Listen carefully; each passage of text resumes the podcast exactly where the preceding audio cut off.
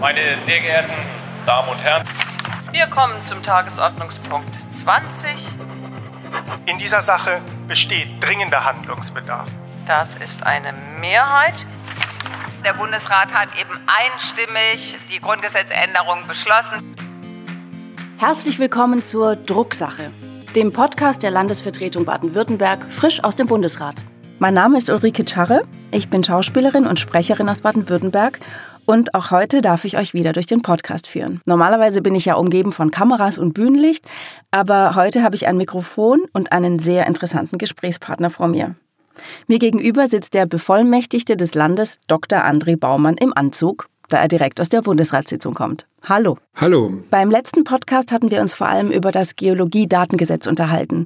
Ja, und jetzt bin ich natürlich neugierig. Gibt es da schon Ergebnisse? Das Ergebnis der Bundesratssitzung war, dass das Verhandlungsergebnis des Vermittlungsausschusses angenommen wurde. Wir haben ein gutes Ergebnis im Vermittlungsausschuss erzielt.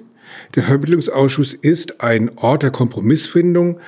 Und jetzt haben wir ein Geologiedatengesetz bei dem mehr geologische Daten bereitgestellt werden für die Öffentlichkeit, insbesondere bei der Suche nach einem atomaren Endlager, das führt zu mehr Transparenz.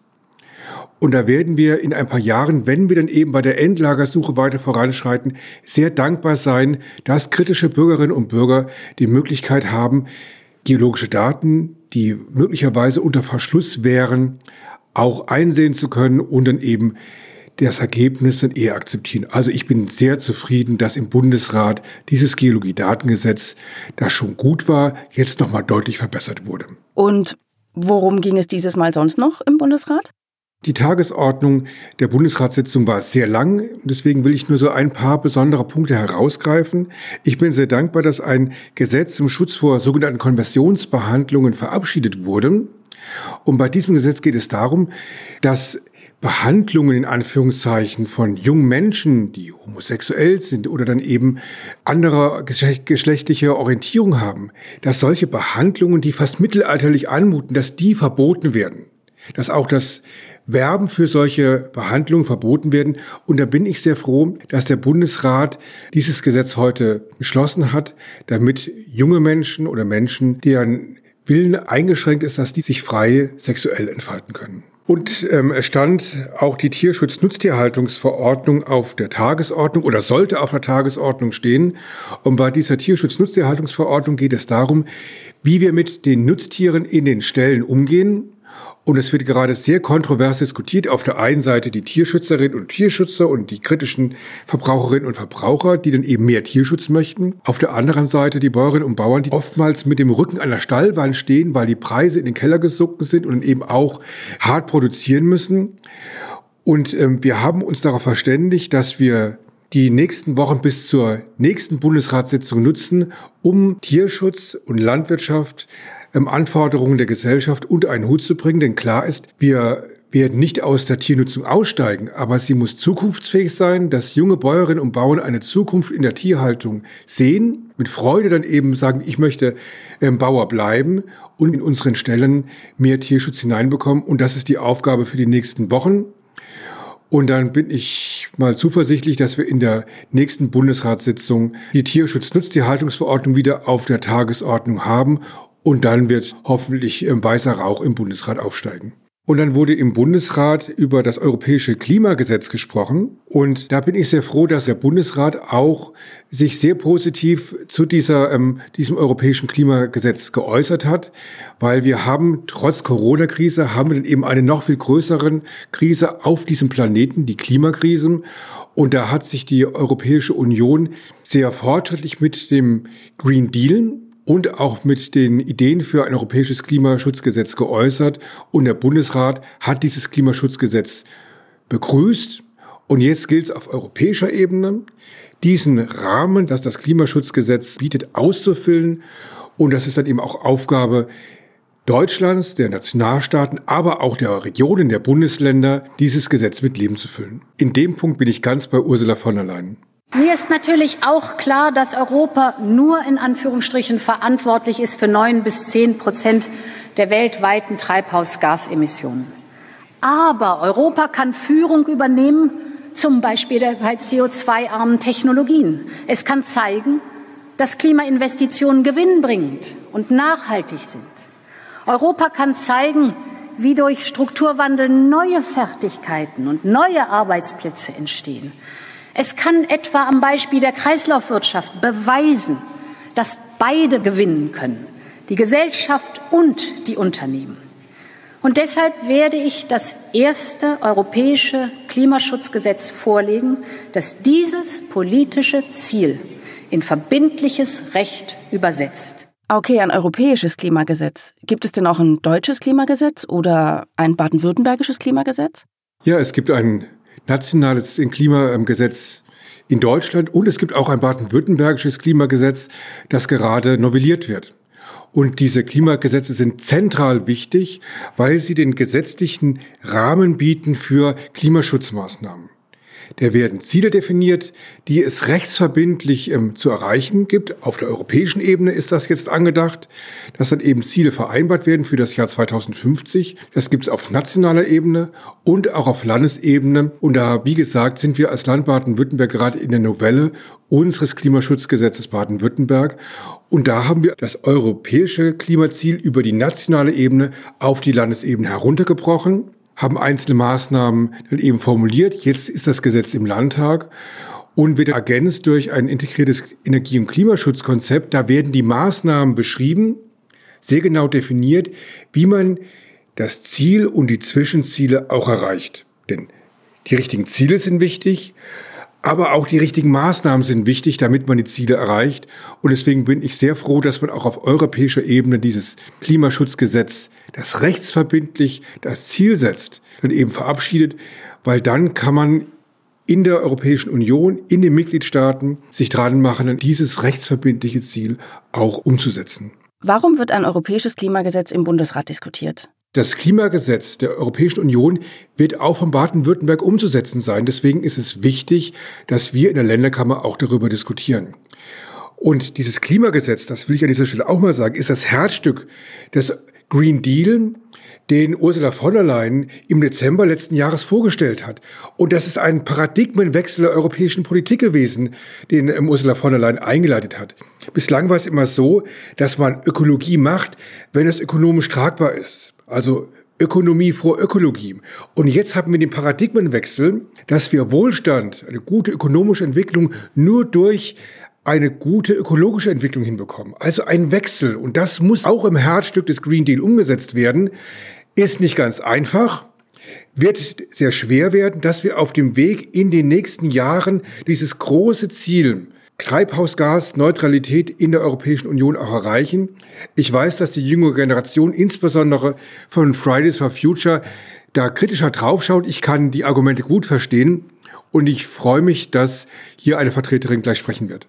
Ich heiße Charlotte Knut, ich bin 15 Jahre alt und ich gehe derzeit noch zur Schule. Ähm, ich setze mich seit längerer Zeit schon aktiv für gerechten Umwelt- und Klimaschutz ein. Die große Überschrift, die wir ja, glaube ich, alle als erstes im Kopf haben, wenn wir an den Green New Deal denken, ist ja die, bis 2050 die Netto-Treibhausgasemissionen der EU auf Null zurückzuführen zu wollen und eben klimaneutral zu werden. 2050 ist eine Zahl, die noch sehr weit in der Ferne liegt. Sie liegt zu weit in der Ferne, denn 2050 ist zu spät. Und das sagt eben nicht nur ich, das sagt eben auch die Wissenschaft. Jetzt ist es ja so, dass wir uns momentan nicht nur in der Klimakrise befinden, sondern eben auch in der Corona-Krise. Und wir alle haben selbst mitbekommen und gesehen, dass es möglich ist, schnell beispielsweise neue Gesetze auf den Weg zu bringen und schnell zu handeln. Das wird jedoch seit Jahren seit wirklich seit Jahren in Bezug auf die Klimakrise gekonnt, umgangen und absolut ignoriert. Und ich finde, diese Ignoranz ist in meinen Augen irgendwie schlichtweg unverantwortlich, denn wir jüngeren Generationen und die kommenden Generationen sind diejenigen, die eben die Folgen der Klimakrise spüren werden. Also das, was Charlotte Knut gesagt hat, das kann ich voll und ganz nachvollziehen. Es geht bei der Politik um die zukünftigen Generationen, dass sie dann eben die gleichen Chancen und Möglichkeiten hat wie diese Generation wir müssen Klimaschutz vom Ende her denken, vom Jahr 2100. Das ist das Pariser Klimaziel. Da müssen wir maximal 1,5 Grad Erderwärmung erreichen. Ansonsten drohen uns katastrophale Zustände auf diesem Planeten. Wir müssen das auf das Jahr 2050 herunterbrechen und wir müssen dann auch Zwischenziele für das Jahr 2030 definieren. Das wird auch noch geschehen. Das ist dringend notwendig. In einem guten Projektmanagement brauchen wir auch Zwischenziele. Und jetzt gilt es, Maßnahmen zu treffen. Und das Wichtige ist bei der Umsetzung eines wirkungsvollen Klimaschutzes, dass wir Ökologie und Ökonomie dann eben unter einen Hut bringen und nicht gegeneinander ausspielen. Mhm, das ist ja spannend. Ähm, was bedeutet das dann für mich als Bürgerin ganz konkret? Für mich als Bürger, als Bürgerin bedeutet dieses EU-Klimagesetz konkret, dass wir, dass ich auch einen Beitrag dazu leisten muss, dass wir dieses europäische Ziel erreichen. Wir haben als Land Baden-Württemberg das europäische Ziel auf die Landesebene heruntergebrochen in unserem Klimagesetz Baden-Württemberg. Und wir planen die Einführung einer Photovoltaikpflicht für gewerbliche Neubauten. Das bedeutet, wenn ich jetzt Unternehmerin, ein Unternehmer bin und ein neues Gebäude bauen möchte, dann wird, wenn das Gesetz vom Landtag beschlossen wird, werden darauf eben Solarzellen auf dem Dach sein, das ist gut fürs Klima, auch gut für den Geldbeutel. Und das ist das heruntergebrochene EU-Klimagesetz. Wir hätten das auch anders erreichen können, das Ziel, aber es müssen vor Ort von jedem Einzelnen, von jeder Region auch konkrete Maßnahmen umgesetzt werden. Das Klimagesetz klingt spannend und ist auch wirklich sehr wichtig, aber momentan wird in allen Medien diskutiert, ob Europa überhaupt noch handlungsfähig ist.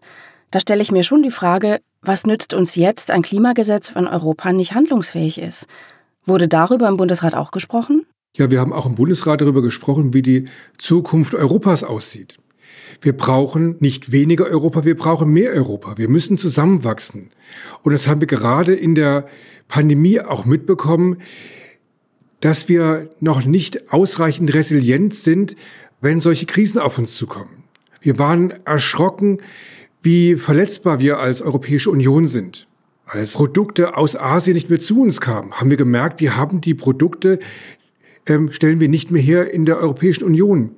Und deswegen ist es wichtig, dass wir bei unserer Industriepolitik, unserer Wirtschaftspolitik darauf achten, dass wir krisenfester werden, dass wir die europäische Solidarität, die wir an vielen Beispielen auch in den vergangenen Wochen und Monaten gelebt haben, noch sehr viel stärker ausbauen. Denn nur gemeinsam können wir solche Herausforderungen wie Corona oder die Klimakrise auch lösen. Und jetzt ist die große Aufgabe, dass wir zusammenrücken, auch bei der Bewältigung der großen wirtschaftlichen Krise in ganz Europa, aber ganz besonders in mehreren südeuropäischen Staaten. Da müssen wir zusammenrücken. Da kann es dann eben keine nationalen Egoismen geben. Spielt denn die Nachbarschaft zu Frankreich auch in Ihrem politischen Alltag eine Rolle? Europa gehört zur Staatsräson Baden-Württembergs. Wie kaum eine andere Region waren wir in den vergangenen Jahrhunderten von Kriegen geplagt. Ein Krieg nach dem anderen ist über das heutige Baden-Württemberg gegangen. Und die längste Zeit des Friedens und auch der Prosperität ist die Zeit der Europäischen Union. Deswegen ist es unsere Aufgabe als Baden-Württembergerinnen und Baden-Württemberger, die Europäische Union zu leben, zu unterstützen und zu befördern. Das gehört zu unserer Staatsräson. Und wir leben das in Baden-Württemberg auch ganz konkret. Wir haben vor wenigen Monaten ein Europaleitbild entwickelt, das ganz konkret aufzeigt, wie wir in Baden-Württemberg die europäische Idee mit Leben füllen, mit den Bürgerinnen und Bürgern. Und wir haben auch während der Corona-Krise haben wir dann eben mit unseren französischen Freundinnen und Freunden eng zusammengearbeitet. Es war wirklich traurig mitzuerleben, wie die Corona-Epidemie in der Region Grand Est dazu geführt hat, dass viele Menschen krank geworden sind, gestorben sind. Und ich bin dankbar, dass wir rund 30 Patientinnen und Patienten in Baden-Württemberg aufnehmen konnten. In einer Zeit, in der wir auch nicht wussten, explodiert bei uns die Zahlen laufen bei uns die Krankenhäuser voll. Und da war es ganz wichtig, dass wir Patientinnen und Patienten aufgenommen haben, die auch fast alle bei uns erfolgreich behandelt werden konnten. Und wir haben eben damit, glaube ich, ein gutes Zeichen gesetzt, wie wir Europa auch leben können.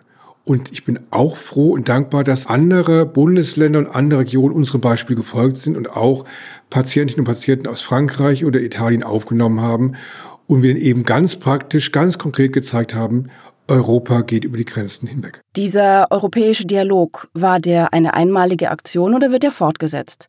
Weil, also gerade jetzt wäre es doch wichtig, sich mit den Menschen gemeinsam Gedanken über die Zukunft Europas zu machen. Der Dialog ähm, zur Zukunft Europas, der hat begonnen und er geht immer weiter, weil Europa ist immer in der Wandlung. Wir haben eben vor ein paar Jahren haben wir gestartet einen großen Europadialog.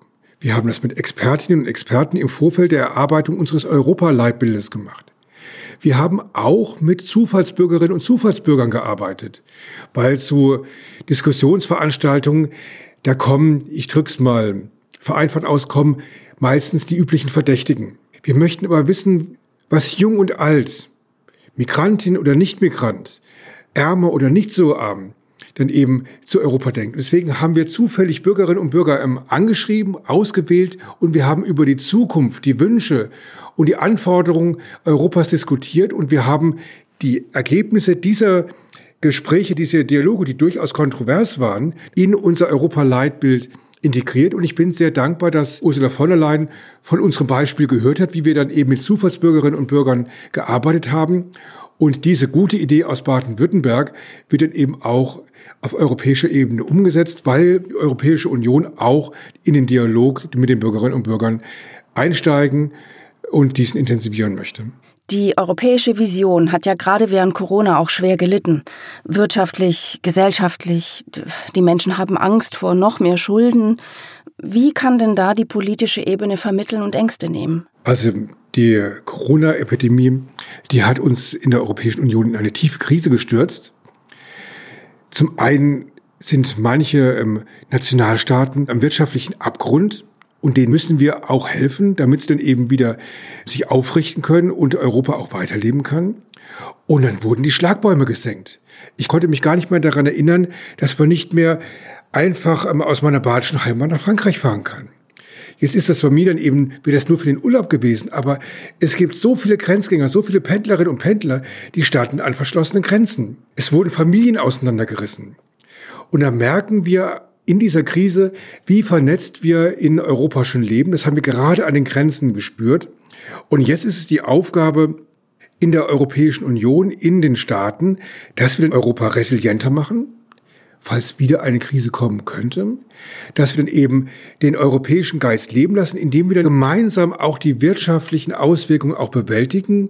Und da bin ich sehr dankbar, dass die deutsch-französische Achse wieder steht und lebt. Spielt die Wissenschaft für Europa deswegen eine ganz besondere Rolle? Die Wissenschaft spielt für Europa eine herausragende Rolle, weil Europa muss Innovationsmotor dieses Planeten sein. Und ich will das an einem Beispiel darstellen der künstlichen Intelligenz. Das wird in den nächsten Jahren und Jahrzehnten eine herausragende Stellung einnehmen. Und da gibt es hier zwei große Antworten. Die chinesische Antwort und die US-amerikanische Antwort. Die chinesische ist dann eben die Kontrolle der Bürgerinnen und Bürger, eine Überwachung. Die wollen wir nicht, die ist nicht mit den europäischen Werten vereinbar. Und das Gegenmodell ist die US-amerikanische künstliche Intelligenzentwicklung, die Kommerzialisierung, dass dann eben Daten erhoben werden, die verkauft werden, genutzt werden. Wir können aber als Deutschland, als Frankreich, als Holland nicht gegen China oder gegen die USA konkurrieren. Deswegen müssen wir uns zusammenschließen, eine europäische Antwort darauf geben, unsere Hochschulen vernetzen. Und das machen wir auch als Land Baden-Württemberg mit unserem Cyber Valley in Tübingen, einem Verbund hervorragender wissenschaftlerischen und Wissenschaftler und Unternehmen, die dann eben an der künstlichen Intelligenz arbeiten. Und wir arbeiten auch mit anderen Universitäten aus anderen Ländern der Europäischen Union eng zusammen. Und das hat auch ganz praktische Vorteile für uns. Also ich war ganz begeistert, dass man eben jetzt ein selbstlernendes System entwickelt hat, das der Computer herausfindet, ob Hautentwicklung in Richtung Hautkrebs sich entwickeln dass der Computer, die künstliche Intelligenz dann eben das schon besser kann als der beste Hautarzt. Das ist jetzt ein Beispiel dafür, in welche Richtung dann eben auch die künstliche Intelligenz gehen kann. Sie kann helfen, sie kann dann eben uns sehr stark helfen, aber es gibt dann eben auch Gefahren und wir müssen gerade in solchen Entwicklungen eine europäische Antwort geben, unsere europäischen Stärken ausspielen und gerade auch im wissenschaftlichen Bereich. Mm, jetzt hätte ich noch eine abschließende Frage. Wenn Europa eine gute Freundin von Ihnen wäre, was würden Sie ihr wünschen? Ich würde ihr natürlich nur das Beste wünschen. Dass sie sich entwickelt, gedeiht, gefördert wird. Dass sie mit anderen in Kontakt tritt und ein langes und gutes Leben hat. Und auf Europa bezogen wünsche ich mir, dass wir mehr Europa haben.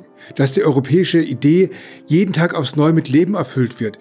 Und ganz ehrlich, ich würde mir Da spreche ich als André Baumann.